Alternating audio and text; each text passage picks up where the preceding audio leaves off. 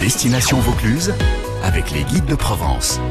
Allez, c'est l'heure de retrouver notre rendez-vous Destination Vaucluse en ce dimanche matin avec euh, nos amis euh, guides de Provence, avec Elodie Burger, guide conférencière Provence Authentique. Bonjour Elodie. Bonjour Jeff, bonjour à tous. Elodie, on va ce matin s'occuper du cas de Caron. Pourquoi tout d'abord le choix de Caron, Elodie Caron, c'est un petit village que j'aime bien et qui a beaucoup de richesses qu'on ne soupçonne plus vraiment. Par exemple, une grande partie du Palais des Papes a été bâtie avec la pierre de Caron un très beau calcaire. Aujourd'hui, plus de pierres à Caron, malheureusement, les carrières sont épuisées.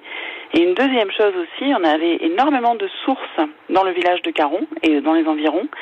Et ce sont ces sources qui ont permis d'alimenter pendant très longtemps la ville de Carpentras et son bel aqueduc. Puisqu'on parle de sources, puisqu'on parle d'eau, on va parler dans un premier temps à Caron des, fontaines et des lavoirs, avec notamment une très très belle fontaine à voir. Oui, la, la, fontaine de la place du château, qui est une fontaine complète, qui est classée monument historique, donc ça c'est pas commun quand même.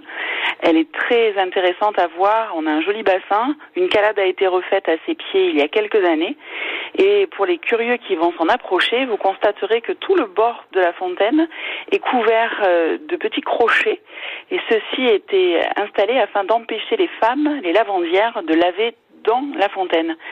Ainsi, elles devaient aller au lavoir. On lave toujours au jour d'aujourd'hui dans les lavoirs à Caron? À Caron, non. Par contre, il y a des endroits où je vois de temps en temps quelques mamies avec de grands draps ou autres. Vous me confirmez qu'il y, a des remparts à voir également à Caron? Oui, on a de très jolies portes euh, qui longent une partie du boulevard euh, quand on fait le tour du village.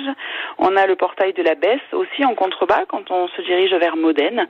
Et puis l'entrée principale en arrivant de Baume de Venise, là où on a un beau portail et le blason du village. Et puis bien sûr, le beffroi à Caron. Oui, en plein cœur de ville, vraiment euh, sur la, au sommet en fait du village. Et ce beffroi est coiffé d'un campanile qui lui aussi est classé monument historique. Je pense que c'est le plus beau campanile que l'on ait autour de Carpentras.